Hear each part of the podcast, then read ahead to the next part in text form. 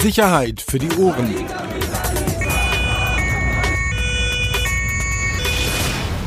Der Podcast aus Berlin. Herzlich willkommen. Sicherheit für die Ohren. Wer kennt's noch?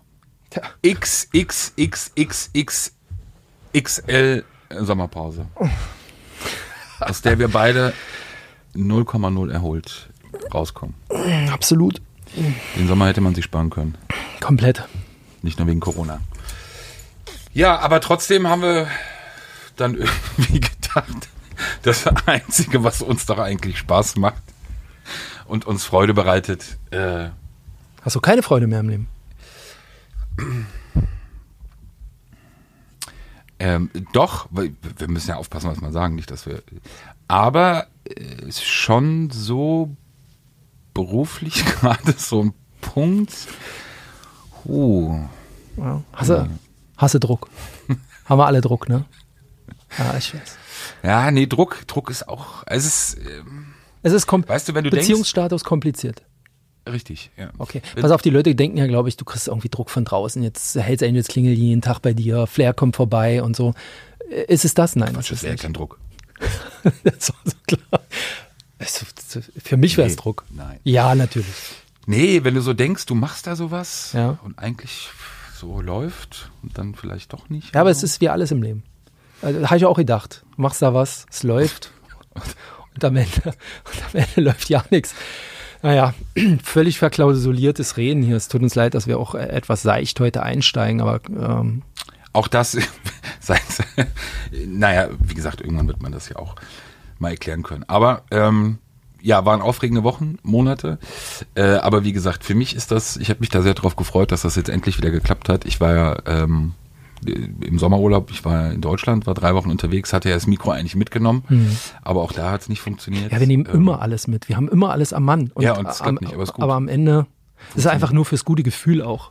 Ja, absolut. Das war auch so, als ich das Auto dann immer gepackt habe, so bei fünf Leuten, super, hast ja eh genügend Platz noch und dann hast du noch das Mikro irgendwo untergebracht. Ich glaube, auf der einen Rückfahrt war es so, dass eine Tochter von drei Jahren das Mikro auf dem Schoß gehalten hat. Aber ist ja okay, läuft, super, hat sich ja gelohnt. Bombenaufnahmen gemacht.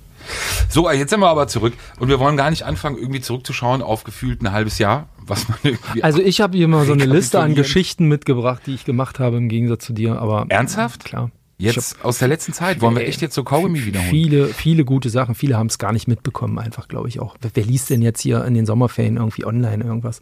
Das kannst du da vergessen. Müssen wir gar nicht. Übrigens, die Hells Angels hatten angerufen bei mir. Wer? Ähm, Fenrich, der Pressesprecher aus dem Osten, hing mit der Riga zusammen.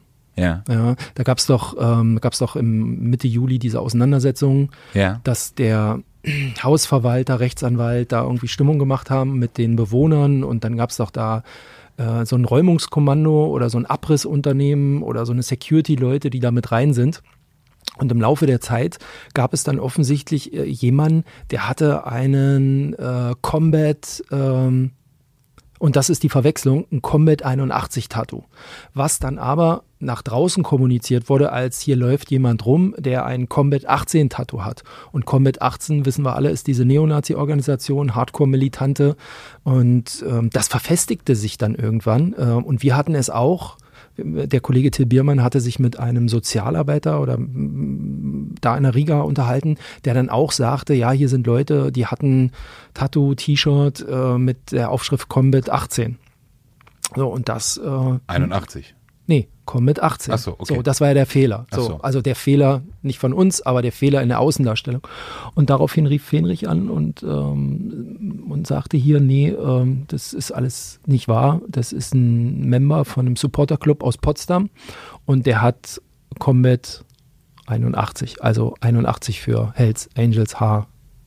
A, klar. Ähm, und das ist so nicht und man sei ähm, frei und äh, man würde jeden aufnehmen. Also Hells Angels sind im Prinzip unterm Strich sind eine Multikulti-Organisation. Also gehört der jetzt dazu oder nicht? Ja, Okay. also er ist, so wie ich es verstanden habe, so wie es, wie es geschrieben wurde, Unterstützerclub äh, Potsdam. Und das worüber, worüber hat sich jetzt Fenrich aufgeregt? ja, offensichtlich, dass medial es äh, irgendwie ähm, äh, in Erscheinung oder nicht in Erscheinung getreten ist auch Quatsch. Oder dass es so rumkam, als sei da ein Mitglied äh, der Hells Angels unterwegs gewesen, der gleichzeitig ein Combat 18 Tattoo hat. Okay, und für was so. soll jetzt Combat 81 stehen? Für diesen Unterstützerclub in Potsdam. Ja gut, aber entschuldige mal, also wie kann ich mich darüber aufregen? Also jeder kennt, nicht jeder, aber die meisten kennen die Organisation Combat 18. Ähm, ja, aber das sollte nee, nochmal klargestellt also, werden. Ja, natürlich kann man sich darüber aufregen und kann dann sagen, man möchte es klarstellen, man äh, darauf hinweisen, dass es nicht Combat 18, sondern Combat 81 ist. Aber das, ähm, das Video davon wurde übrigens gelöscht. Ja, so sieht aus.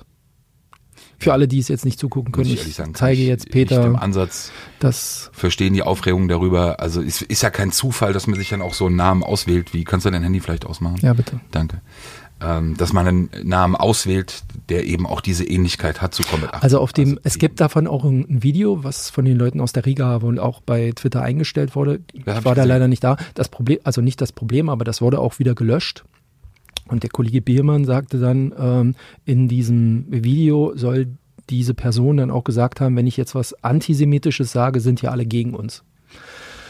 Naja, Okay. Also gut, ist ja jetzt also ich, pass auf, ich, ist jetzt auch nichts Überraschendes, dass Personen auch, äh, die dem rechten Spektrum und so muss man das finde ich dann auch sagen, zuzuordnen sind beziehungsweise zugerechnet wird, dass es da eben auch eine Nähe äh, zu einzelnen Rockergruppierungen gibt. Graue ähm, Wölfe, erinnern wir uns an. Also Entschuldigung, das ist jetzt auch wie gesagt dann nicht neu, sich darüber dann aufzuregen, kann ich auch nicht äh, nicht im Ansatz nachvollziehen, weil wie gesagt so einen Namen sucht man sich nicht zufällig aus und kommt mit 1881. Nee, also sorry, das da kann man sich dann schon was anderes irgendwie überlegen. Aber äh, wenn wir schon bei den Hells Angels sind, oder willst du noch was dazu sagen? Ich äh, suche gerade. Man merkt, dass, dass du wirklich aus der Übung bist. Du machst gerade Dinge, die du sonst immer vorbereitet hast. Hm. Sprich ruhig mal weiter. Alter Schwede, das ist ja echt anstrengend. Ich, ist anstrengend. Und zwar, ich warte leider noch auf eine Antwort. Also es ist ja, ähm, etwas, das ich jetzt in den äh, eigentlich mal so nebenbei oder nebenher machen wollte, weil ich das sehr interessant finde, was, was hier gerade so in der Stadt, also in Berlin abgeht. Im Pass auf, nee, können wir nochmal einmal zurück? Ja, das war ja klar. Ich, ja, bitte, weil ich es jetzt gefunden habe. Ich will es dir einfach vorlesen. Ne? Ähm, in dem, also, ähm, der, die Mail, die ich bekommen habe vom Sprecher der Hells Angels, der Ost Hells Angels, war folgende. In dem Artikel wurden Bauarbeiter dargestellt, von denen einer den Schriftzug Comet 81 tätowiert hatte. Zudem wurde im Zusammenhang dieser Tätowierung eine mögliche Verbindung zu der in hm, Comet 18 dargestellt. Bei der Gruppierung Combat 81 handelt es sich um eine Unterstützungsgruppierung des Hells Angels MC Potsdam. Es entbehrt jeder Grundlage, hier einen Zusammenhang mit einer rechtsradikalen Gruppierung herzustellen. Der Hells Angels MC Potsdam ebenso wie dessen Unterorganisationen sind ein unpolitischer Motorradclub. Wir haben Mitgliedern unterschiedlicher ethnischer Wurzeln und unterschiedlicher Weltanschauung. Vor diesem Hintergrund eine auch nur mögliche Verbindung oder Verwechslung mit politischen oder religiösen Extremisten herzustellen, ist absurd und stellt den journalistischen Anspruch des Artikels Deutsch in Frage. Wir möchten daher in aller Deutlichkeit klarstellen, dass der abgebildete Bauarbeiter als Mitglied unseres Unterstützervereins in keinerlei Beziehung zu einer neonazistischen Vereinigung steht und wir, der Hells Angels MC Potsdam, jedwede radikale politische Strömung in unserem Club ablehnen. In Anbetracht der Tatsache, dass die Darstellungen in dem benannten Artikel geeignet sind, den dargestellten Bauarbeiter sowie unseren Club zu verunglimpfen und die Wahrnehmung des Lesers irrezuleiten, fordern wir sie unverzüglich zu einer Richtigstellung auf. Hells Angels MC. Potsdam. Finde ich völlig richtig, finde ich auch gut. Also die Art und Weise, eben, ich finde, so macht man das man kann sich ja beschweren, man kann sich echauffieren, man kann dann schreiben, man kann uns schreiben. Ich habe es auch. Wird es aufgegriffen? Neutral aufgegriffen. Also es gehört, fand ich auch, es gehört genau. einfach dazu, egal. Also wir sind ja beide große Fans davon, erstmal grundsätzlich mit allen zu reden. Natürlich habe ich auch oft, vor allem auf Twitter, wo auch sonst äh, Stress bekommen und jetzt lässt er die kriminelle Organisation sprechen und so, ne? Ja, aber genauso wie wir uns mit klaren Leuten unterhalten, ähm, äh, unterhalte ich mich natürlich auch, wenn ich, wenn etwas zur Recherche beiträgt, äh, ja, oder zum Erkenntnisgewinn, unterhalte ich mich auch mit, mit Rockerclubs. Äh, logisch. so also. geht es, und das kann ich auch wirklich, äh, ist unsere Überzeugung, ähm, das sollte keine Ausnahme sein, sondern sollte die Regel sein. Natürlich gibt es auch da Grenzen, aber eben das, so finde ich das völlig okay, wenn man sich so äußert und wenn man das eben dann auch entsprechend einbettet. Und trotzdem, finde ich, muss man sich am Ende dann auch der, der Kritik stellen, beziehungsweise auch Kritik äh, insoweit über sich ergehen lassen, was einfach auch alleine nur den Namen und die Bezeichnung angeht. Ähm, wie gesagt, sich dann dahinter zu verstecken, dass diese Nahelegung oder dass es könnte sich um rechtsextremes Gedankengut handeln, ähm, dass das so absurd ist, also Entschuldigung, wer sich den Namen ausgedacht hat, äh, bei dem bereits bestehenden Namen oder bei der bereits bestehenden Gruppierung Combat 18, ähm, das halte ich dann für absurd. Aber das ist ja dann eben sozusagen das, was es ja auch ausmacht, aber ich finde, so kann man das machen. Aber die Rot-Weißen, äh, da waren wir ja im Thema, ähm, ähm, haben, glaube ich, aktuell ganz andere Probleme, aber das ist dann eher die Truppe so um Cardiopadia. Äh, alle, die unseren Podcast kennen, äh, wissen, um wen es sich da handelt. Den, den ja, Chef der, der Berliner äh, Hells Angels, also aus der Stadt sozusagen, Wedding, Reinickendorf, der immer noch im Gefängnis sitzt äh, wegen des Anstiftung zum Mordes. Und zwar hat es in den letzten Wochen, ich kann es jetzt nicht genau sagen, aber ich glaube so vier, fünf mindestens Auseinandersetzungen und auch teilweise schwerwiegende Auseinandersetzungen zwischen Mitgliedern der Hells Angels oder Unterstützern, also nicht nur, aber auch Unterstützern. Und ähm, Tschetschenen, ich sage das jetzt mal so salopp, also Tschetschenen, tschetschenischen Mitbürgern. Ähm, kam es, wie gesagt, zu heftigen Auseinandersetzungen. Ähm, eine war vorletzte Woche, Ende vorletzter Woche, Bellermannstraße in Wedding. Da hatten wir noch nicht drüber geschrieben, ne? Das, um das genau. mal klar. Das ist jetzt Recherche einfach die. Genau. Okay. Genau. Da haben wir noch nicht drüber geschrieben. Äh, wir haben es ja auch nicht hingekriegt, beziehungsweise hat ja auch nicht aus anderen Gründen zeitlich geklappt. Deshalb finde ich, kann man ja mal drüber reden. Ich hatte mal telefoniert. Ich habe ja ein paar Infos geschickt, aber das war ja zu dieser Geschichte Bellermannstraße, genau. genau. Da habe ich auch ein Video gesehen, ähm, das wir aber leider noch nicht haben, aber vielleicht kriegen werden. Wirklich extremst heftig. Am späten Nachmittag erst eine körperliche Auseinandersetzung zwischen diesen beiden Gruppen. Die eine Gruppe, die Hells Angels Gruppe, so 10 bis 15 Mann stark. Die Tschetschenen, ich glaube, es waren am Anfang wirklich nur drei, vier. Aber massiv körperlich erst aufeinander losgegangen. Es war jetzt natürlich nicht zu erkennen oder nicht, nicht zu sehen, was Anlass war. Da komme ich gleich aber nochmal drauf zu. Und diese Auseinandersetzung ähm, also eskalierte dann wirklich sehr schnell, dann am Ende mit Straßenschildern, die teilweise wirklich auf die Schädel, das hat man auf dem Video auch deutlich gesehen, auf die Schädel geschlagen wurden. Also auch ganz bewusst offenbar versucht wurde, schwere Verletzungen ähm, herbeizuführen bei den Geschädigten. Eine Person war auf dem Video auch zu erkennen, auf Seiten der Hells Angels. Äh, also den kennt man, wenn man sich mit dem Club hier auch vor allem in Berlin auseinandersetzt. Sind die nicht gerade alle im Urlaub? Also bei viele sämtlichen, Urlaub, bei viele sämtlichen sind abgehauen, viele sind äh, Insta-Geschichten, Abschiebungen zuvorgekommen und, und ins Ausland geflüchtet. Ähm, Türkei natürlich, viele sitzen in Haft, aber natürlich die Geschäfte draußen müssen weitergehen und da, wie gesagt, kennt man eben vor allem so ein paar Gesichter. Und eins davon war eben auch auf diesem Video zu erkennen äh, bei dieser Auseinandersetzung. Wie gesagt, es hat weitere Auseinandersetzungen gegeben, auch in den äh, Tagen und Wochen vorher vor allem. Auch teilweise unter äh, Verwendung von, von Messern offenbar. Bisher in die Öffentlichkeit gelangt gar nichts, ähm, weil es eben natürlich, wie immer in dem Bereich ist, beide Seiten haben kein Interesse. Auch bei der Veranstaltung, in Anführungsstrichen, war es eben auch so. Im Gegensatz zu Brandenburg, wir hatten in Rheinsberg äh, eine Auseinandersetzung, auch Tschetschenen. Ja. Ich glaube, polnische äh, Menschen aus Polen oder polnischer Abstammung und Deutsche. Ähm, das war äh, relativ schnell bekannt. Aber hier in Berlin ist immer so, ne? Also da sagen wir es so, also bekannt ist ihnen es ja und das auch bei der Auseinandersetzung Bellermannstraße, wir haben das ja auch mal hier versucht euch zu erklären, also es gibt ja in diesen, in diesen Bereichen, auch jetzt Rockerkriminalität oder arabischstämmigen Tätern, gibt es ja so eigene, wie, wie so eine Art eigene Streifendienste der, der Polizei, also Zivilkräfte, die in der Stadt unterwegs sind, Aufklärung vor allem machen, sich anschauen eben, was ist in der Stadt los, auch mit den Beteiligten, mit den Angehörigen, äh, der einzelnen Gruppierungen auch immer im Gespräch sind und auch schon versuchen, Präsenz zu zeigen und eben auch zu zeigen, ey Leute, wir sind da und haben das im Griff oder beziehungsweise im Blick. Und die waren auch da. Also die waren auch in der Bellermannstraße. Nach, nachdem es eben zu der Auseinandersetzung kam, waren die auch vor Ort. Es ist da immer recht einfach auch äh, zu sehen, weil es äh, ist ja auch kein Geheimnis in, in der Szene, weil es eben auch immer die entsprechenden Fahr oder immer dieselben Fahrzeuge auch sind, mit denen die Zivilkräfte unterwegs sind. Das heißt, Sie werden recht schnell gewusst haben eben auch, dass es offenbar einen Bezug zur Rockerszene gibt bei, die, bei dieser Auseinandersetzung. Aber das ist halt etwas auch immer, was sozusagen auch via Pressemeldung oder so ja nicht an die Öffentlichkeit gelangt. So, was, was die Motivation oder die Hintergründe angeht, noch sehr schwammig, das sage ich auch ganz offen, deshalb, äh, oder sehr wenig Substanzielles.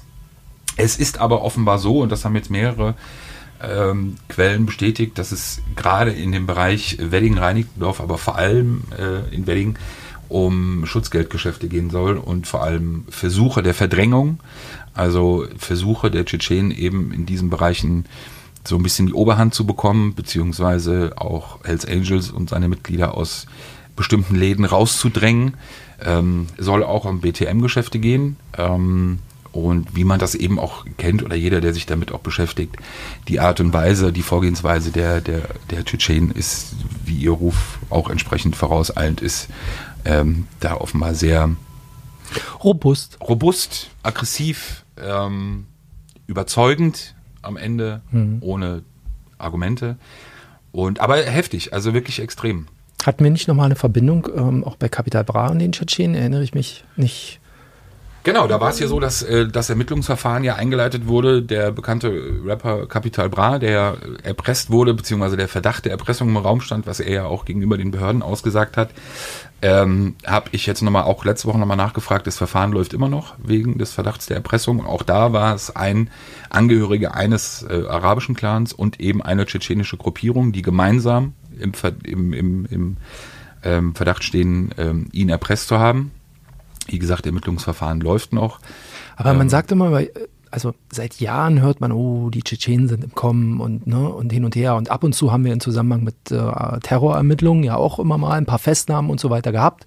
Ich hatte ja neulich auch über jemanden berichtet, der abgeschoben werden sollte, aber dann aufgrund Corona keinen Flieger bekommen hat. Der saß in der Gefährderhaftanstalt, du erinnerst dich. Ähm, und der durfte dann, äh, der wurde dann nach einer abstrusen, einen abstrusen Ablauf ist. Also man hat niemanden gefunden, wem man überhaupt Bescheid sagt, dass der jetzt auf freien Fuß kommt. Dann musste man in der Hundertschaft jemanden finden, der für ihn die Gefährderansprache ähm, auf Russisch vorträgt und so weiter. Der kam dann raus. Diese, also vom Umgang her sehr, eigentlich eine sehr verschlossene Community, wirklich auf auf Familie, auf eigene Netzwerke ausgerichtet, kaum Kooperation nach außen. Ne? Also in dem Fall hat mir der, der Sohn trotzdem nochmal geschrieben und hat gesagt, alles Quatsch und ich soll vorbeikommen und ich soll vorbeikommen. Ähm, und es sei Humbug. Ähm, egal was die Behörden sagen, sein Vater sei überhaupt kein und er hätte seine Frau auch nicht und überhaupt und so. Da war ich relativ überrascht, weil es doch, er hat auch gleich Fotos mitgeschickt vom Pass oder der Aufenthaltskarte seines Vaters und von den, ja, andere Unterlagen aus dem privaten Bereich. Da war ich überrascht, weil ich sowas aus, aus der Richtung Tschetschenien überhaupt nicht kannte, weil auch für uns sind es unbeschriebene Blätter, machen wir uns nichts vor.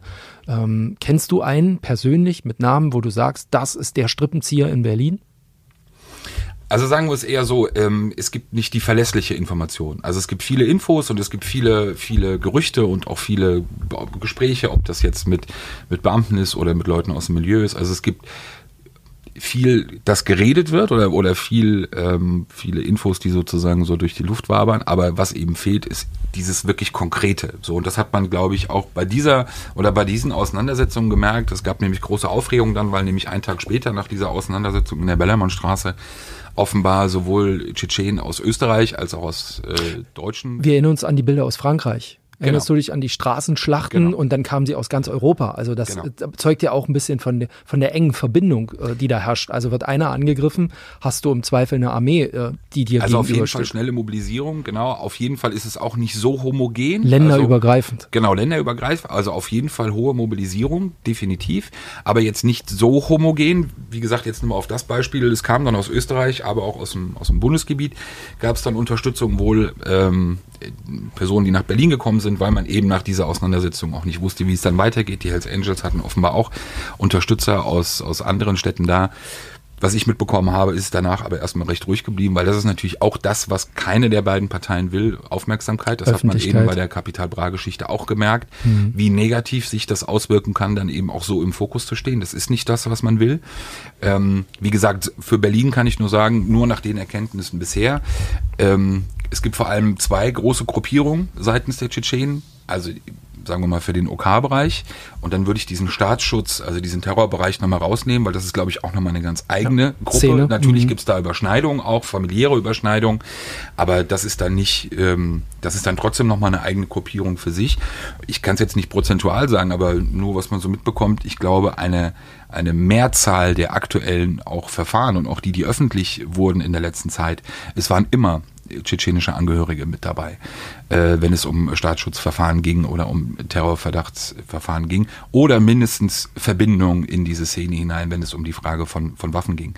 So, also wie gesagt, für Berlin nochmal so zwei große große Zweige. Der eine Zweig vor allem äh, rund um Charlottenburg, in Charlottenburg, der sich da auch wohl eher durch auch geschäftliche Nähe durch äh, zu manchen Russen, die auch schon lange in der Stadt sind, eben sich etabliert haben und dann eben so ein Bereich, der oben im Norden eher aktiv ist, äh, Wedding-Reinickendorf. Im Osten sehr, sehr viele, die dem Staatsschutz bekannt sind, leben im Osten der Stadt, also in den klassischen Oststadtteilen Hohenschönhausen. Ähm, aber genau, das ist im Endeffekt ist es für alle wir tun ja so auch wie in dem Podcast hier, dass es in Berlin gibt's ja nur irgendwie Clans und Rocker, so ist ja Quatsch. Natürlich ja, gibt's die anderen auch. Letztens mit jemandem gesprochen über Italiener, die italienische Mafia nicht. Ja, Italiener. aber wie oft, da müssen wir uns ja auch mal selbstkritisch fragen. Also machen wir uns nichts vor. Unsere Zeitung heißt so, dass wir hier irgendwie Bilder liefern müssen, ne? Und umso spektakulärer und äh, umso besser.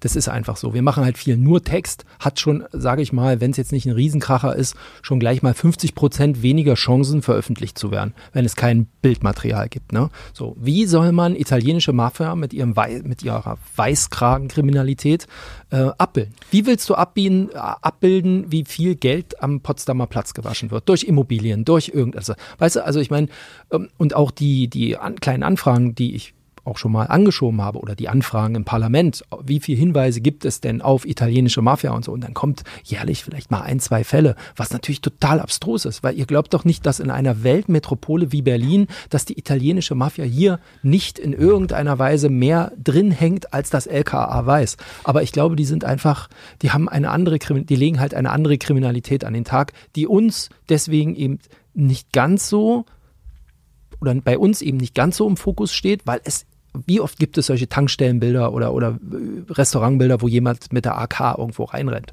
Das, genau. ist, ja, das ist ja Quatsch. Rocker, da hast du noch Kutten gehabt, da sind bullige Typen, schwere Motorräder. Ähm, du hast bei links, rechts auch Typen, die, die, die man zeigen kann. Du hast andere Kriminalitätssachen, wo man sieht, okay, hier, das, das ist diese Szene. Aber äh, Italiener? Also, ganz ehrlich, wie, wie soll das laufen? Ne? Also zeigen wir nicht, können wir nicht abbilden, heißt aber noch lange nicht, und das ist die wahrscheinlich auch die Selbstkritik an uns, heißt aber noch lange nicht, dass es, äh, dass es da keine Kriminalität gibt. Ich glaube, der Punkt ist schon, weil du gerade gesagt hast, Selbstkritik, es geht ja schon da los, dass für uns, die einfach damit beschäftigt sind, ähm, bedeutet es ja nicht, wenn wir nicht drüber berichten, was wir in den letzten Jahren ja jetzt gerade in den Fällen selten getan haben, dass es das trotzdem nicht gibt. Aber ich glaube, das ist das, was wir vielleicht mitunter unterschätzt haben, dass wenn du nicht drüber berichtest, kommt eben mitunter auch vielleicht beim, beim, beim Leser, beim Zuschauer, beim Hörer, wie auch immer, an oder verfestigt sich dieses Bild und darauf hätte man vielleicht einfach auch häufiger darauf hinweisen müssen, dass es das trotzdem gibt. So, und du hast es gerade gesagt, ich glaube, die Etappen beziehungsweise die Ebenen, auf denen teilweise eben organisierte Kriminalität stattfindet, ist nicht nur für uns, sondern auch für Behörden mittlerweile nicht mehr sichtbar. Ich glaube, das muss man auch ja. ganz klar sagen. Das würden auch die allerwenigsten, nicht öffentlich, aber inoffiziell äh, Beamten, die damit beschäftigt sind, bestätigen, dass sie da einfach völlig den, den, den, den Zugriff auch verloren haben und auch wir da auch viel zu, wie du sagst, auch weiße Kragenkriminalität äh, viel zu weit entfernt sind. Der Fokus ist auch dann, glaube ich, auch bei den Behörden an. Erinnerst du dich, 2006 haben wir ungefähr angefangen mit einer relativ ausführlichen Rockerberichterstattung. Ähm, damals, als ich noch bei der Morgenpost war, ging das los mit meinem Ex-Chef Michael Behrendt, wo wir dann Hinweise hatten seitens der Polizei, dass das wahrscheinlich ein Problem werden könnte mit den Rockern. Ne? Und das etablierte sich so. Das ging bis 8, 9, 10, das waren die Hochphasen, 12, Rockerkrieg, du erinnerst dich. Da waren wir getrieben, also nicht, wir waren ja nicht getrieben, aber du hast gemerkt, jemand legt vor, ähm, die Konkurrenz zieht nach, ein Chefredakteur sieht die Berichterstattung bei einem anderen Medium, sagt, da müssen wir auch mal ran, das scheint ganz interessant zu sein, bla bla bla und so. Und dann dreht sich, dann dreht sich die Medienlandschaft, schießt sich ein, aus meiner Sicht, rein subjektiv alles, schießt sich ein auf ein Thema, die Politik reagiert, die Polizeiführung reagiert plötzlich gibt es Rocker-Strategiepapiere. Die gleiche Entwicklung hatten wir dann, fand ich, mit Terrorismus. Ne? Fokus hier, ähm, da, da ging es dann los. Wer sind das eigentlich, die Islamisten und so? Große Berichterstattung, alles andere hin und her, hin und her. Ähm, auch hier, Politik hat reagiert und plötzlich, was wurde beim LKA dann geschaffen? Ganz neue Abteilung. So, dann hatten wir das Thema Clan. Clan auch, genau dasselbe. Konzentration auf, was passiert da. Es war ja generell schon immer mal da. Du hast auch seit 2006 Bushido Arafat, diese Nummer ist ja nie, aber in der Masse, muss ich doch sagen, ist es in den letzten drei, zwei, drei Jahren doch extrem gewesen, wie, wie, wie sich Medien auf dieses Thema Clankriminalität gestürzt haben. So, und auch hier dann wieder Politik reagiert. Jetzt gibt es ein Clanpapier, hier gibt es eine eigene, ähm, äh, eine eigene Stelle bei der Berliner Polizei, die sich darum kümmert. Es gibt überhaupt den Begriff Clankriminalität. Das sind ja alles Sachen, da ist Der man wurde dann. ja bis vor kurzem noch negiert. Genau, das meine ich ja. Aber auch hier scheint ja doch auch durch den, durch, ich will nicht sagen durch den Druck, aber durch die Masse der Berichterstattung etwas äh, zu passieren. Und da fällt natürlich links und rechts, glaube ich, schon etwas Ich immer glaube- mal herunter. Ja, also gebe ich dir zum Teil recht, aber zum Teil, glaube ich, liegt es eben auch daran, und das ist eben auch so eine Zustandsbeschreibung für jedenfalls auch in Berlin die, die Sicherheitsbehörde, nicht für die Arbeit, die die Beamten, die im LKA für die Bereiche zuständig sind, aber ich glaube mal so ganz allgemein, was so ein bisschen auch den Zustand, nicht nur personell, sondern auch ähm, von der Kapazität äh, angeht, widerspiegelt. Und zwar die Tatsache, für mich ist es ganz entscheidend, sobald ein Kriminalitätsphänomen, so bezeichne ich jetzt mal diese einzelnen Gruppierungen, nicht in der Öffentlichkeit auftaucht und in der Öffentlichkeit keine Rolle spielt. Das heißt, Unbeteiligte nicht durch äh, Schüsse verletzt werden oder nicht durch Verkehrsunfälle verletzt werden oder nicht überfahren werden oder was auch immer. Also solange diese Dinge in der Öffentlichkeit keine Rolle spielen. Ich will jetzt keinem unterstellen, dass dann nichts gemacht wird und dass man sich gänzlich aus diesen Themen raushält. Aber dann hast du ja das, was du gerade angesprochen hast, fällt ja schon mal eine Sache weg und das ist öffentlicher Druck. Du hast natürlich das, was Rocker und was auch Clans uns in, oder uns auch in die Hände gespielt haben. Sie haben sich, glaube ich, irgendwann auch aus Selbstgewissheit und Selbstüberschätzung äh, haben sie vergessen, was auch ihr Erfolg war, und zwar das war die Nichtöffentlichkeit.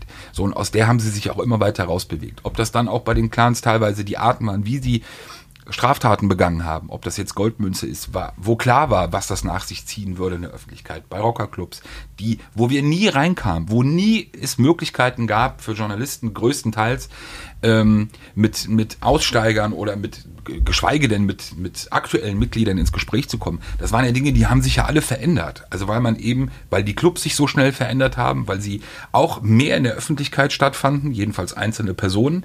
Und dadurch entsteht natürlich ja auch wieder für Sicherheitsbehörden ein Druck. So. Und das Zusammenspiel, glaube ich, bei beiden bringt eben Sachen auf ein Tableau, während andere ich will jetzt nicht sagen, dass, dass jeder sozusagen freie Hand hat oder machen kann, was er, was er will, solange er nicht auffällt, aber ich glaube, ein Stück weit ist es schon so, weil es eben auch das widerspiegelt, wie eben die Kapazitäten oder Möglichkeiten sind. Ich glaube, Ja, andererseits ähm, t- Thema Riga Straße. Ich, ich finde, da gibt es ja tr- trotzdem permanent einen, einen großen Druck auch seitens der, Be der Berichterstattung in dieser Stadt. Aber passieren so richtig lösungsorientiert funktioniert ja trotzdem nichts.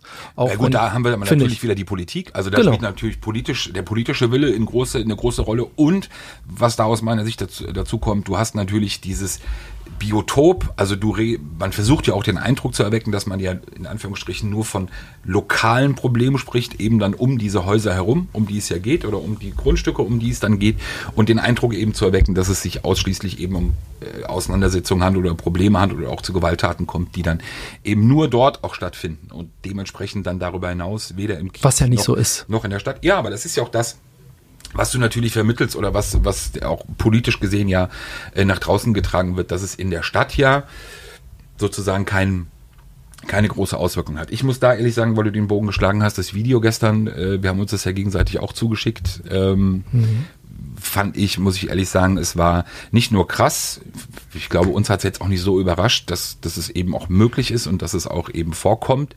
Ähm, Nee, wir müssen es kurz nochmal erklären. Also am Genau. Samstag gab es eine Demonstration. Es geht um die Räumung einer Szenekneipe Syndikat. Geht, Im Grunde ging es um eine große Freiraumdemo seitens der linken Szemo, äh, Szene parallel zu der großen Demo Brandenburger Tor. Siegessäule. Und im Zusammenhang mit ähm, dieser Demo in Neukölln gab es Ausschreitungen. Ähm, tausend Leute, die äh, offensichtlich zu einem Mob gehörten, die Polizisten angegriffen haben. Und äh, da gab es mehrere Angriffe auf Polizeifahrzeuge auch. Und ein Video zeigt, wie ein, ähm, wie ein Gegenstand gegen eine Seitenscheibe eines äh, Opel Safira fliegt. Darin sitzen zwei Beamte und äh, man sieht, wie die Scheibe splittert und die dann flüchten vor der Polizei. Es gab mehrere solche andere, also auch eine Flüchten vor der Polizei. äh, flüchten vor, vor den Angreifern. Ähm, es gab mehrere solche äh, Szenen offenbar, die nicht festgehalten wurden. Es gab auch wohl eine Polizistin, die flüchten musste, weil sie es nicht mehr rechtzeitig äh, zum Auto geschafft hat. Jeder, der ähm, ja, ein internetfähiges Handy hat, kann ja mal googeln, was am Samstag gibt. Der Nachtfloh war draußen, ähm, hat Fotos gemacht. Ähm, also man sieht das relativ schnell. Dieses Video, das tauchte dann in den klar, WhatsApp, ne? Ähm, Wir haben es, ich sowieso nicht. Ich äh, veröffentliche ja keine Videos mehr, von denen ich nicht der Urheber bin. Ich habe da, wie gesagt, mal schwer, haben wir immer noch nicht drüber gesprochen, über die tanzenden Leipziger Polizistinnen. Da brauchen wir noch mal jemanden von der Rechtsabteilung hier. Also ich fasse diese Videos nicht mehr an. Ganz selten vielleicht mal ein Screenshot, aber im Grunde, wenn ich es nicht selber gemacht habe oder ich denjenigen nicht kenne, der es gemacht hat, werde ich das nicht machen, auch wenn andere Kollegen damit wirklich unheimlich an Reichweite gewinnen auf, mit ihren Social Media Auftritten und es auch gut ist für deren Medien, aber ich mache es nicht. Das Problem war, ich hatte dann kommuniziert mit der Polizei in dem Fall, äh, als das auftauchte, in dem Fall Herr Kablitz, der Pressesprecher, den wir auch schon mal hier zu Gast hatten, und habe ihm das Video überspielt und haben gesagt, gucken Sie mal, trifft denn das zu, dass das am Samstag ist? Das Problem ist, er kannte es nicht. Er kannte es nicht und konnte dementsprechend auch nicht sagen, ob es von dem, von dem Tag ist. Ne? Und so ging das wirklich hin und her. Ähm, und selbst gestern konnten wir es nicht klären. Und selbst heute heißt es seitens der Polizei, ja, es erweckt den Eindruck, dass es von Samstag ist, aber da wir denjenigen, der da in dem Auto saß und das gefilmt hat, noch nicht gesprochen haben, nicht identifiziert schon wahrscheinlich, aber noch nicht gesprochen haben, können wir es nicht zu 100 Prozent bestätigen. Und deswegen habe ich bis heute, Stand jetzt, auch noch keinen Artikel dazu gemacht und das Video auch nicht eingebunden weil ich es einfach nicht verifizieren konnte. Genau, das ist gar keine Kritik jetzt an dem Kollegen Fröhlich, also alle, die dieses Thema Nein, erkennen, ach, die, die ja gesehen haben, Kollege Fröhlich hat es gestern als erst veröffentlicht, äh, war vielleicht ja weiter oder hat andere Erkenntnisse gehabt, wie auch immer, ist ja egal. Aber für mich war das wieder so ein klassisches Beispiel, ähm, bevor dieses Video bekannt wurde oder, oder ja, sozusagen. Hau mal nicht immer auf den Tisch gab es ja andere Bilder oder Videos, die ja, die ja bekannt wurden von der Auseinandersetzung, beziehungsweise von der, von der Veranstaltung. Und das waren ja so eine Art Vogelperspektive Videos, die ja gezeigt haben, wie die Hab Polizei gesehen, ja. etwas wirr und ein bisschen ziellos ähm, über einen Platz stürmte und dann in die Seitenstraßen reinging, Menschen auseinandergetrieben wurden, äh, Jagdszenen, wie manche dann irgendwie schrieben aber eben nur, also völ völlig ohne Kontext, sondern es gab diese Bilder, vor allem danach der Veranstaltung mit, mit den Corona-Leugnern ähm, und dann natürlich ganz schnell wieder sehr viele mit dabei, auch aus dem politischen Spektrum. Ja, siehst du die äh, Corona-Leugner, wo eben auch Faschos dabei waren und Rechte dabei waren, die werden nicht angefasst und dann geht es äh, um die Linken in der Stadt und die werden dann gleich gejagt und getrieben. Und da muss ich, das ist so dieses, ja, wir machen das auch manchmal falsch, aber auch, ich finde, als, als Nutzer und auch wenn man ein, wenn man nur Akteur ist auf Social Media, man sollte sich wenigstens die Mühe geben, dass man versucht zu begreifen beziehungsweise herauszufinden, auch zu wissen, dass jedes Video, egal was es zeigt, eben aus einem Kontext ist. So, und das gilt für alle Bereiche, es gilt auch für jede Seite, es gilt nicht nur für die Polizei, sondern es gilt auch für jede andere Gruppierung. Ähm, und das war, fand ich dann wieder ein, Paradebeispiel dafür. Ähm, und man hat dann, fand ich, auch eben gemerkt, nachdem es dann eben auch bekannt wurde, also dieses Video dann auch bekannt wurde und dann auch mehr zu den Hintergründen bekannt wurde und Leute dann auch verstanden haben, warum es offenbar auch zu diesen etwas wirren Aktionen der Polizei kam, dass man dann auf einmal, ach so, okay, so war das. Ja, ja, klar. Weißt du, so dieses, ja, nee, logisch, ist eine, die Rechten werden Ruhe gelassen und die Linken werden natürlich wieder durch Wobei das ja nicht so gejagt. war. Ne? Also da wird ja keiner in Ruhe gelassen. Also das Nein, hat man natürlich ja auch nicht, gesehen. aber da hast du ja dann die Bilder gesehen, wie die Polizei halt dann ewig auf irgendeiner Bühne Ja, ja. steht und auf Leute einredet und da siehst du halt nur Bilder, wie Menschen in Anführungsstrichen gejagt werden. Aber wie gesagt, ohne Kontext, ohne, ohne, ähm, ohne inhaltliche Zusammenführung und da war das wieder gestern echt ein Paradebeispiel, fand ich. Wie geht's weiter in der nächsten Zeit? Hast du irgendwas? Machst du irgendwas? Ich bin gespannt, ob das äh, Milazolam auftaucht, was äh, aus der Feuerwache in Tempelhof geklaut wurde. Ach, 700. was war das? War, Ja. Was war das nochmal? ähm, Midazolam. Das ist so ein Tranquilizer, also der bringt dich, der bringt dich runter. Also wenn ein Kind, Jugendlicher, wenn du Krämpfe hast, ganz doll, ne, ähm, dann liegt das auf den Rettungswagen. Medikament wird oral, je nach, also vorwiegend oral verabreicht, Mundhöhle, so und das entspannt dich. Es macht dich einfach und es verlangsamt deine Atmung. Ich, ist ein Tranquilizer, also ich würde fast sagen, es ist so wie, wie Cannabis oder so ähnlich. Ähm, und da ja, da gab es irgendwie, offensichtlich ist bei einer Inventur aufgefallen, dass da 700 Ampullen fehlen. Also 700? Ja, das es war war- einer Feuerwehr. Genau, bei einer Feuerwache. Das liegt, lagen, die lagen bis dato nicht im, im Drogenschrank. Also es gibt offensichtlich auf den Wachen auch so einen Drogenschrank, habe ich jetzt persönlich noch nicht gesehen, habe mich noch nicht rangelassen. Ähm, ähm, und da wurden Chargen drei, vier Mal nachbestellt. Ähm, viel zu viel. Also äh, eine, eine Masse, die sonst in einem ganzen Jahr weg ist, fehlte hier in einem halben Jahr. Also die in einem Jahr verbraucht wird, fehlte hier in einem halben Jahr. Und dann war die große Frage, ja, wo ist denn das? Ja, und das wusste man nicht. Kann man nicht erklären. So, und jetzt ist das LKA dran und versucht das äh, rauszukriegen. Man hat mit Apotheken telefoniert, man hat auf anderen Wachen gefragt, ob der Verbrauch gestiegen ist und, und, und. Nee. Und es gilt natürlich als Partydroge, also als Afterwork-Party-Droge, weißt du, du feierst halt durch und dann um runter, um, was denn? Und du feierst, um dann runterzukommen, nimmst du halt dann so ein paar Milliliter Midazolam und kommst halt runter und machst so ein bisschen, sedierst. So wie wir beide heute eigentlich Sollten wir eigentlich auch, vermuten, wir könnte, wir man könnte ein bisschen Midazolam heute uns äh, zuführen, ja, das könnte man machen. Schon. Hast du das Aufnahmeritual übrigens äh, mitbekommen? Runter, runterfahren bei der 21. Das, äh, für das äh, Frau Slowik, die Polizeipräsidentin, sich entschuldigt hat? Oh ja. Oh ja, da würde ich. Ähm, Willst du das noch mit aufnehmen? Kannst du was vorspielen? Wozu? Oder was, was suchst du darauf? Nee, pass mal auf. Ähm, Dauert das länger? Nee. Kannst du die, äh, kannst du, kannst du die Geschichte mal erzählen? Also bei der 21. Nee. bei der 21. EHU. Kannst du diese erzählen, weil ich muss von dem Rechner noch ganz schnell eine E-Mail abschicken. Das ist nicht dein Ernst. Nein, Doch. du bleibst jetzt hier. Ja, okay. So, bei der 21. gab es offensichtlich einen ähm, beim dritten Zug so eine Art Aufnahmeritual. Also jemand sollte etwas besprechen, äh, einen Spruch nachsprechen. Da ging es um meine Wert, einsatzwertgesteigerte MP5 euch alle und äh, wir sind die härtesten und wir stehen ganz vorne und wir haben Zecken schon beim Sex beobachtet. Im Prinzip sind wir die coolste Truppe der Welt und offensichtlich sollte eine äh, Kollegin diesen Spruch nachsprechen und sollte danach auch diesen Spruch auf einer selbstgebastelten Urkunde mit so abgebrannten Rändern ähm, bekommen. Und irgendeinem Polizisten ist das offensichtlich aufgefallen und äh, der hat gesagt, das geht so nicht. Also wir, wir sind hier schon irgendwie, ja, eine Truppe, aber so ein Ding ist schon irgendwie, geht eher so in Richtung Aufnahmeritual, was ja okay erstmal sein kann irgendwo, aber, aber hier mit hinstellen und Spruch und es soll wohl auch bloß eine kleine Menge an, an Leuten des dritten Zuges äh, oder äh, nur, nur wenige aus dem dritten Zug sollen das gefordert haben, irgendwie. Also so richtig aufgeklärt ist das noch nicht, aber die Passagen waren schon sehr, ich sag mal, gewaltorientiert und äh, du kannst das nicht bringen. Geht also, nicht. Geht nicht so. Und ähm, offensichtlich, ich hatte einen Termin, erinnere mich, am Donnerstag und zwar bei der Feuerwehr, weil die äh, neue Drohnen jetzt im Ein oder Drohnen im Einsatz hat und da kam Geisel und da konnte ich den Geisel dazu fragen, weil ich wusste, er war auch informiert worden. Ähm, ja, und Geisel hat dann äh, gesagt, ja, das geht so nicht, das keine demokratische Polizei ist jetzt, fand ich auch ein bisschen Quatsch, demokratisch, aber man hätte sagen können, so, eine, so ein Ritual, so hat er sich auch sinngemäß ausgedrückt, das, das geht halt nicht, das passt nicht in unsere Polizei. So, und dann gab es einen, ähm, einen Intranet-Eintrag bei der Polizei von Frau Slowik dazu, die offensichtlich ein bisschen sauer war, dass ich da als erstes drüber geschrieben habe. Liebe Kolleginnen und Kollegen, mir wurde bekannt, dass Angehörige eines Zuges der Bereitschaftspolizei angehalten wurden, ihre neue Zugehörigkeit zu bekunden.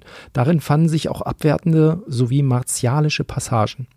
Ich bin mir darüber bewusst, dass Sinnsprüche zur Zugehörigkeit und das Zelebrieren von Begrüßungen kein polizeiliches Phänomen sind. Ich denke an Vereine, das Handwerk, Hochschulen und vieles mehr. Hochschulen ich kurz überlegt, was ja, wenn du keine besucht hast, komm mal Doch, zwei sogar. In diesem Fall wurde in Teilen für mich jedoch ganz klar eine Grenze überschritten, sodass dienstrechtliche Konsequenzen gezogen wurden. Aktuell bespreche ich auch diese Thematik mit den Einheitsführerinnen und Einheitsführern. Erst danach wollte ich ihn intern transparent über diesen Sachverhalt informieren. Er hat jedoch schon den Weg in die Öffentlichkeit gefunden und wird medial thematisiert. Gerade in der aktuellen Zeit, in der die Polizeiarbeit im besonderen Fokus steht, ist es wichtig zu zeigen, wofür wir stehen. Eine fest in der freiheitlich-demokratischen Grundordnung verankerte Pol Pol Pol Polizei. Mit freundlichen Grüßen, Ihre Frau Dr. Barbara und so weiter. Was ich an der Stelle nicht verstehe, um das mal ganz deutlich zu sagen, meine Erfahrung mit der Polizei in der Vergangenheit ist folgende. Es gibt kaum intern etwas und das reicht von Hakenkreuz-Kritzeleien an irgendwelchen Türklos auf der Polizeiakademie bis zu Polizisten, die Drogen nehmen von einer der bekanntesten Wachen dieser Stadt. Und jedes Mal, bevor wir irgendwie davon Wind bekommen, geht die Behörde sofort intern damit raus und sagt, wir müssen hier gleich transparent, weil Meinungshoheit, wir sagen, wie es gelaufen ist, wir gehen sofort damit raus. Manchmal sogar bei so kleinen Scheißsachen, wo ich mir denke, hey, warum? Ja. In diesem Fall äh, fand ich es vom Ablauf her, um das mal einfach für mich gut, weil exklusiv, weil als erster die Geschichte, klar, das muss man aus journalistischer Sicht äh, auch verstehen, aber warum man hier nicht proaktiv rausgegangen ist, gleich und erst mit allen reden will, mit allen Einheitsführern, obwohl man die, die, die, ähm, äh, die Zugabteilung schon abgesetzt hat, ja, oder versetzt hat und da Disziplinarverfahren laufen, ist doch ab und ein und es WhatsApp-Videos davon gibt, auch das, also Videos davon gibt. Warum man hier diesen zeitlichen Verzug reingebracht hat und sagen hat, wir müssen hier erstmal intern alle Einheitsführer und bis runter und dann informieren wir die Presse. Es ist mir nicht klar. Es ist mir strategisch aus Presse, Öffentlichkeitssicht einfach nicht klar. Aber gut, ist jetzt nicht, wie gesagt, nicht mein Problem. Vielleicht lernen die ja auch äh, dazu. So, ist wichtig? Nee, das ist der Feuerwehrsprecher. Ach so. Gut, ich habe noch ein bisschen was, aber wir sind schon sehr lang und ich glaube, als erste Folge. Wir sind überhaupt nicht lang. Wie viel haben wir? Wir haben gerade mal 40 Minuten, mein das Freund. Das reicht, Junge, das reicht. Wir Ja, müssen erstmal reinkommen. Wir sind auch inhaltlich sind wir wieder so Schwach low, auf der Brust. So schwach auf der Brust. Ich finde, es geht dafür, dass wir-. Nee, Dafür, dass du nichts machst äh, mehr, so geschichtentechnisch, ist es eigentlich. Was denn? Du, ja, du hast die, der Riesennummer, Tschetschenen und so, ja. Aber Dich. guck mal hier, guck mal, du hast genau zwei Themen auf deiner Liste. Ich habe acht. Ey, wirklich, allerletzte. Das hat mich gefreut. Dass wir überhaupt Wir müssen auch sitzen. erstmal wieder reinkommen. Ja. Ja. Gibt's was von deinem Lieb Du, du redest so. Gibt's was von deinem Lieblingsrapper? Hast du gesehen, dass unser Sonnenstudio, über das wir uns, ähm, Video war. äh, dass es äh, im Video war von, wie heißt er, Khalil irgendwas? Ich kenne den. ja. Khalil. Ähm, ist es das Video, das Sonnenstudio, über das unser, unser, unser Chef Julian Reichelt mit uns mal gesprochen hat in einem Ja. dieser Podcasts? Ihr könnt ja mal in der Liste, könnt ihr mal scrollen. Es gibt unten, ein, genau. ein legendäres Gespräch, ähm, das wir hatten mit ihm, ähm, was wir völlig ohne Freigabe wahrscheinlich rausgehauen haben, wo es noch Schön, dass du es jetzt nochmal erwähnst. In- Lass es doch einfach mal laufen. Also hört es euch an. Ist es uns. Genau, es ist hörenswert und da geht es auch um dieses Sonnenstudio und dieses Sonnenstudio tauchte jetzt auch da unten auf, ne? So. Khalil. Äh, Genau. Und da gab es ja dann wieder irgendwie Stress offensichtlich mit Capital Bra und so weiter. Ich glaube, das führt jetzt zu weit. Wir sind ja hier kein Hip-Hop-Podcast. Aber warum? Nee, aber geklärt hat am Ende Ashraf. Ashraf Ramo. Wo- Wollte ich gerade sagen, aus dem Urlaub, oder? Ashraf Ramo, der, ist ja Friedensrichter in dieser Stadt. Nein, nicht Friedensrichter, aber da, um den Bogen zu schlagen zum Abschluss, äh, er hat Kapital Bra ja damals geholfen, die Probleme mit den Tschetschenen zu lösen. Ähm, da hat die Familie sich ja eben für, für Kapi breit gemacht und äh, sich breit aufgestellt und ihm sozusagen ja auch den, auch den, den Schutz und die Unterstützung gewährt. Und genauso ist es halt jetzt. Man hat offenbar noch ein geschäftliches Verhältnis miteinander, Kapital Bra und Ashraf Ramo. Dann wird dieser, also Capital Bra, durch einen Song oder in einem Song massiv angegangen, auch als, als Verräter auch bezeichnet, als jemand, der bei der Polizei eine Aussage gemacht Kapi. hat, was er ja auch gemacht hat. Und dann klärt das natürlich dann derjenige, der sich um ihn Der Rücken. brauchen wir ja gar nicht eingehen. Das Witzige, wie gesagt, ist die, die, für alle die, die es interessiert, wenn man diese Hip-Hop-Medien verfolgt, das sind ja keine Medien mehr. Das kann man, was, was diese Themen angeht, nicht im musikalischen Bereich, den meinen wir überhaupt nicht. Das sind das alles Experten. Du bist Aber überhaupt was nicht aus der Szene. Dir steht gar nicht das Recht zu, über die Hip-Hop-Szene zu was urteilen. Hintergründe angeht, da muss ich ehrlich sagen, es ist absurd. Und da kann man auch nochmal sagen, ähm, last but not least, er darf nicht fehlen. An all die Hip-Hop-Journalisten, äh, recherchiert doch mal, mit wem da Kollege Losensky seinen Tabak macht. Wer das so ist. Welche Familie das so ist. Welche. Ich dachte, er macht auch neuen Schmuck. Ist nicht in der Da fand ich es jetzt nicht so spannend. Das andere ist eher so spannend, welche. welche Elektro-Smog. Genau. Mit dem das Ich, für mich steht Elektro, Ghetto. äh, Das ist für mich Elektro, aber das ist ganz andere. Ganz anderer Ganz Typ, andere. ne? Ganz anderer Typ. Sag mal, aber jetzt nur noch einmal. Ähm, kriegst du das jetzt noch geklärt, was mit diesem Sun City Sonnenstudio da unten los ist bei uns hier in der Das Passage? interessiert doch keinen. Äh, Sonnenstudio. Ist, für mich war überhaupt überraschend, dass die wieder aufhaben. Ja, die haben ja wieder Ich kann mich auf. daran erinnern, dass meine Chefin aus der Tiefgarage kam und dann nämlich postete, hier hat man gerade die Straße gesperrt. Aber natürlich nicht die Polizei, sondern die Rapper. Und die lassen einen nicht durch, weil hier wird offensichtlich gerade ein Video gedreht. Da muss ich gerade so dran denken, da machst du mal eine Straße dicht. Problem ist halt, dass es eine Einbahnstraße ist. Also du musst ja da durch. Mittlerweile ist ja gesperrt.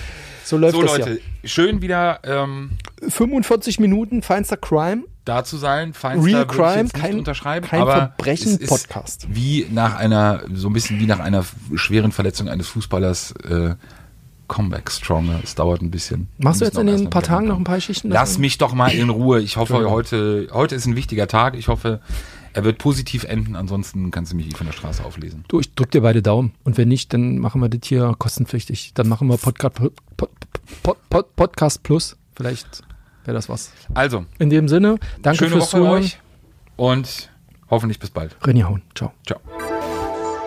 Sicherheit für die Ohren. Der Podcast aus Berlin.